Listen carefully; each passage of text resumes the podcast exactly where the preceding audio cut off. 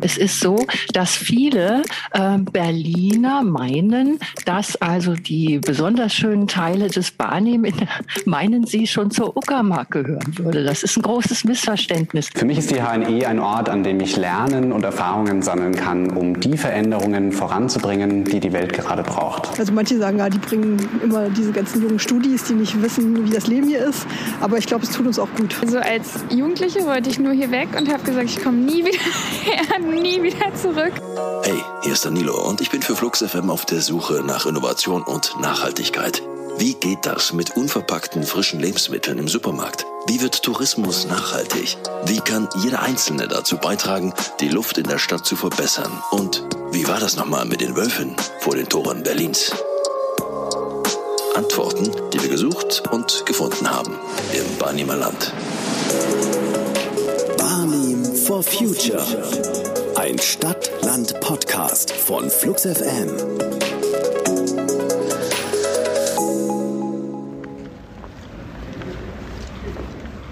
Barnim also. Die Kreisstadt Eberswalde an einem grauen Dienstagnachmittag. Auf dem Wochenmarkt an der Friedrich-Ebert-Straße ist noch etwas Leben. Ein gutes Dutzend Händler bietet noch seine Waren an. Hähnchen und Brathähnchen, Wurst und Würstchen, Schlafanzüge und auffallend viele Nachthemden für ältere Damen. Und fast wie aus der Zeit gefallen, Tischläufe aus Polyesterfilz und Tischdecken mit Rüschchen. Nun gut, der erste Eindruck muss ja nicht immer stimmen. Die Fakten. Eberswalde. Knapp 42.000 Menschen leben hier. Im ganzen Landkreis Barnim sind es 183.000. Der Landkreis eine Brücke zwischen Berlin im Westen und Polen im Osten. Bis zur Wende hauptsächlich Standort für Schwerindustrie. Viel ist davon nicht geblieben. Am besten mal ein schneller Blick in den guten alten Bädecker Reiseführer Deutschland.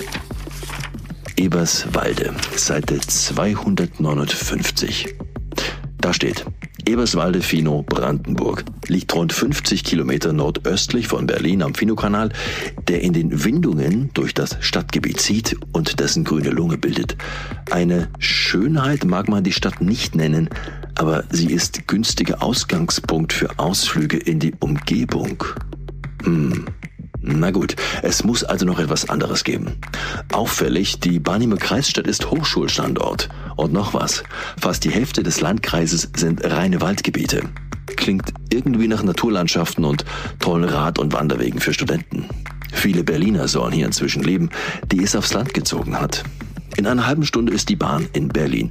Ganz ordentlich, die S-Bahn von Spandau nach Lichtenberg jedenfalls braucht da länger. Und insgesamt überraschen viele junge Menschen auf den Straßen. Am besten, wir fragen mal nach, gleich hier auf dem Marktplatz von Eberswalde. Was bedeutet den Leuten Barnim? Barnim ist meine neue Heimat. Ich bin aus Berlin hergezogen. Warum?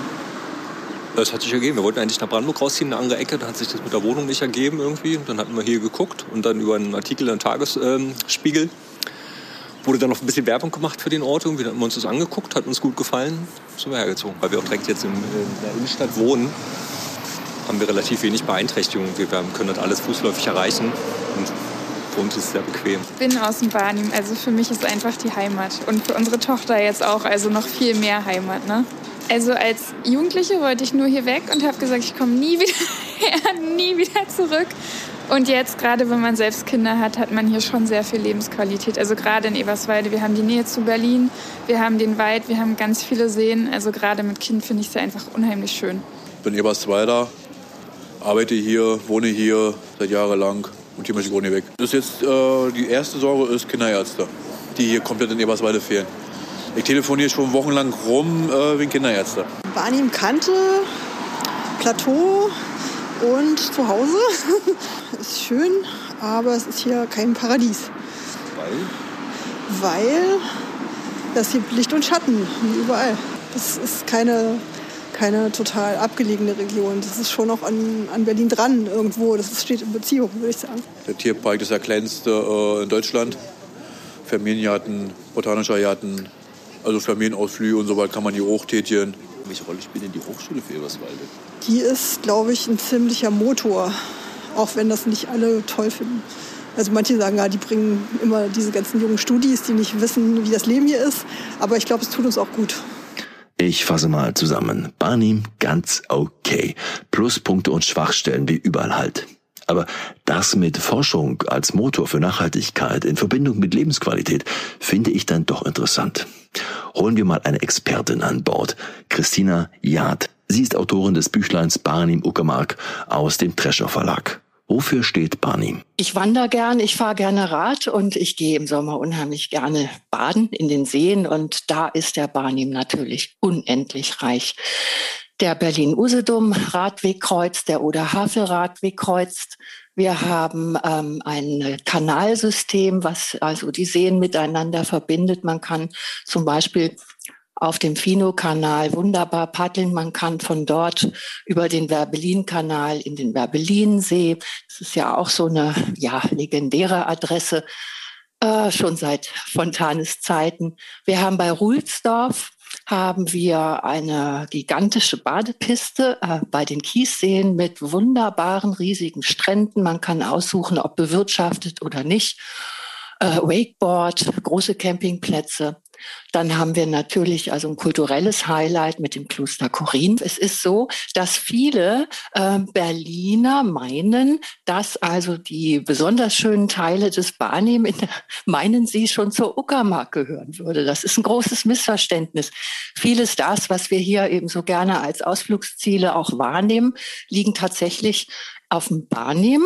Und ähm, da ist es einfach so, dass äh, die Marke Barnim in dem Sinne noch nicht so bekannt ist. Also die ganzen großen Badepisten, die Lebensqualität ist natürlich immer da sehr hoch, wo viel Natur ist, wo frische Luft ist und wo vielleicht auch in den äh, Kleinstädten, in den Mittelzentren tatsächlich auch die Bürgerämter noch so funktionieren, dass man nicht drei Monate auf einen Termin warten muss. Die Hochschule, die gibt es eigentlich im Grunde schon sehr lange und die genießt einen internationalen Ruf. Also es gibt viele internationale Studenten auch. Also zuletzt eine Bekannte aus Kanada, die dann nach Eberswalde, man meint es gar nicht, aber bis nach Kanada bekannt, also dort äh, Ökologie und ähm, ja, Waldbau. Ich bin ich überfragt, was genau sie da jetzt studiert.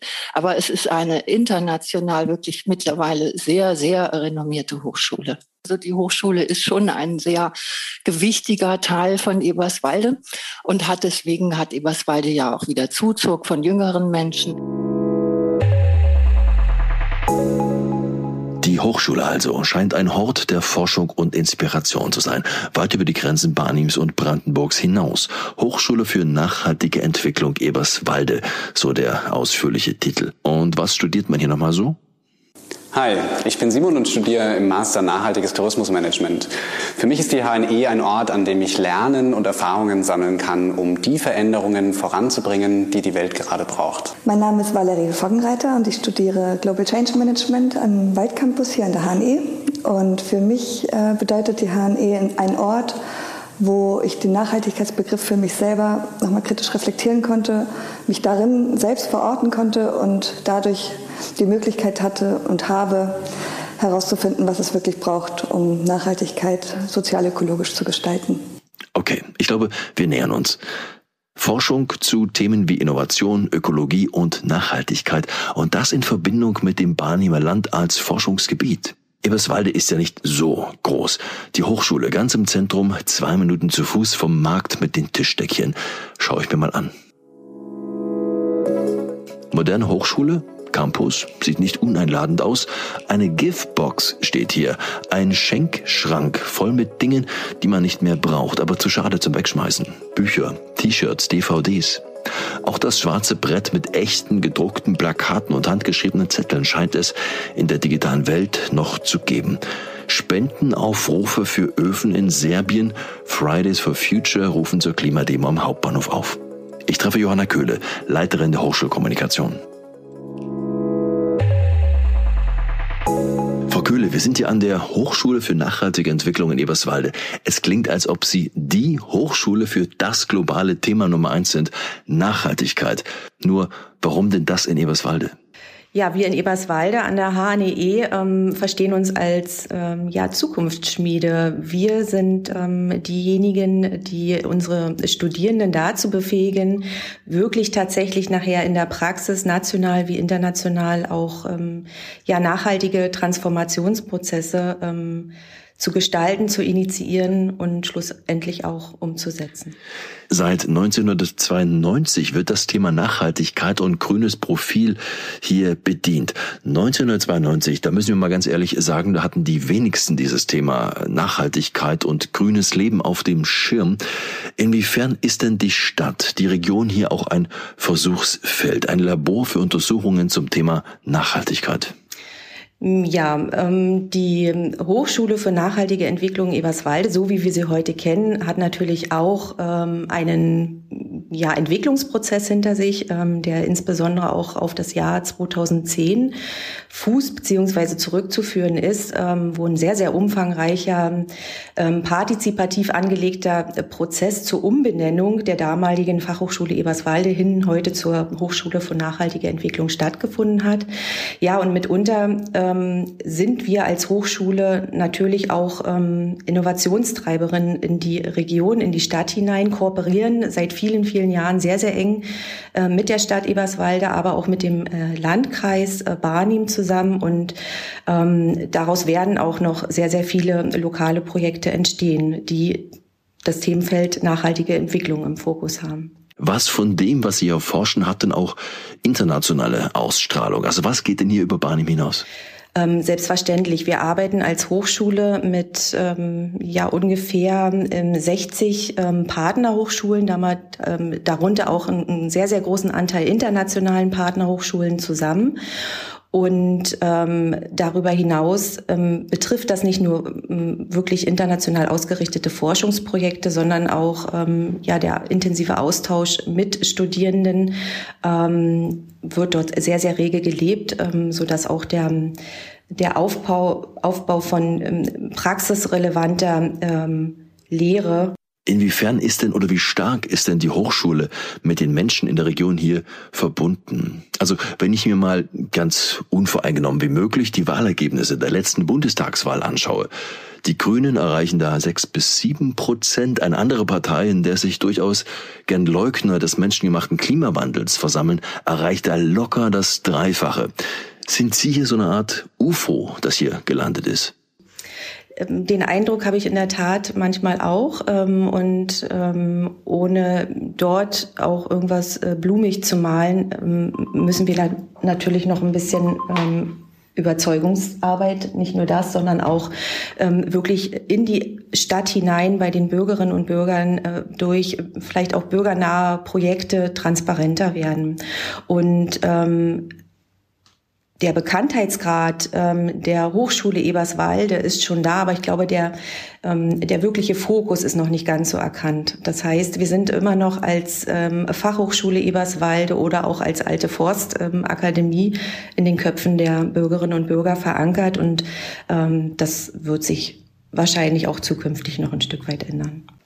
Das ist ja, glaube ich, ein grundsätzliches Problem, dass viele Forschungsstätten sich schwer tun, die Ergebnisse ihrer Forschung herunterzubrechen auf ein verständliches Maß äh, der, der, der Mehrheit, um sie mitzunehmen. Würden Sie sagen, Ihnen gelingt das hier? Das hoffen wir sehr. Also wir versuchen unsere Kommunikationsformate äh, natürlich auch entsprechend anzupassen und ähm, haben natürlich ähm, in der Region und in der Stadt auch ähm, diverse Veranstaltungsformate, gerade im Bereich der Wissenschaftskommunikation auch schon ausprobiert, auch mit der ähm, lokalen ähm, ähm, Zeitung, Tageszeitung der ähm, Märkischen Oder-Zeitung zusammengearbeitet. Und ähm, ich denke, äh, dass wir da einen guten Stand erreicht haben. Das klingt auch nicht, als ob ein Großteil der Studenten unbedingt hier aus der Region kommt. Wo kommt die denn her? Größtenteils ähm, natürlich aus dem ähm, Raum Berlin-Brandenburg, aber darüber hinaus auch aus allen anderen Bundesländern. Also wir haben äh, in der aktuellen Erstsemester Umfrage auch wieder ein, ein aktuelles Ergebnis. Ähm, die Studierenden sind wirklich tatsächlich aus äh, vielen Bundesländern vertreten, aber natürlich in Summe ähm, äh, zusammengefasst circa 60 Prozent ähm, tatsächlich aus Berlin-Brandenburg. Mhm und einen internationalen Anteil, der schwankt immer zwischen 10 und 15 Prozent. Ich habe vor wenigen Augenblicken in einer kleinen Straßenumfrage äh, Menschen nach der Bedeutung der Hochschule hier für Eberswalde gefragt. Da gab es Beispiele wie, es ist ein Motor für die Region, aber es wird auch durchaus negativ betrachtet. Die Hochschule bringe immer wieder neue Studenten in die Stadt, die gar keine Beziehung zu dieser Stadt hätten. Wie nehmen Sie denn das wahr?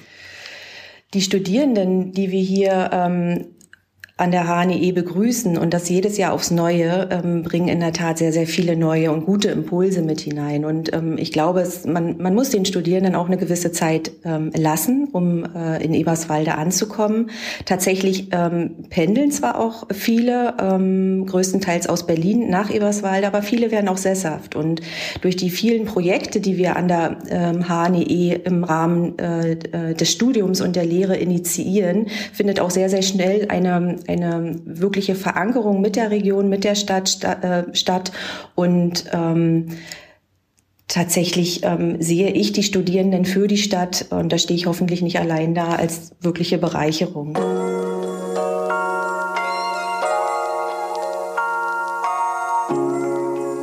Mal einer an. Barnim also. Es scheint hier eine Quelle der Forschung zu geben, die eng mit dem Leben der Menschen in Barnim verbunden ist.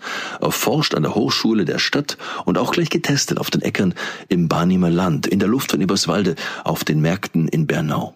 Und das dann mit Ergebnissen, die weltweit Einfluss nehmen können, auf praktische Umsetzung, auch in Berlin etwa oder weltweit. Nicht schlecht. Klingt nach einer Story, einer Podcast-Story in Serie.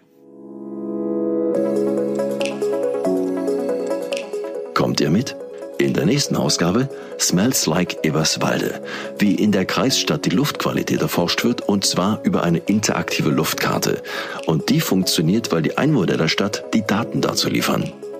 Wie man damit die Luft verbessert, in der nächsten Folge von Barney for Future von Flux FM. Ab sofort einmal im Monat. Und wenn ihr was riecht oder sonst was habt, lasst's uns wissen. barnim at fluxfm.de.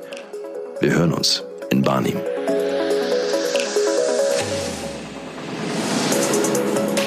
Barnim for Future. Ein Stadt-Land-Podcast von Flux FM. Weitere Infos und Episoden auf fluxfm.de.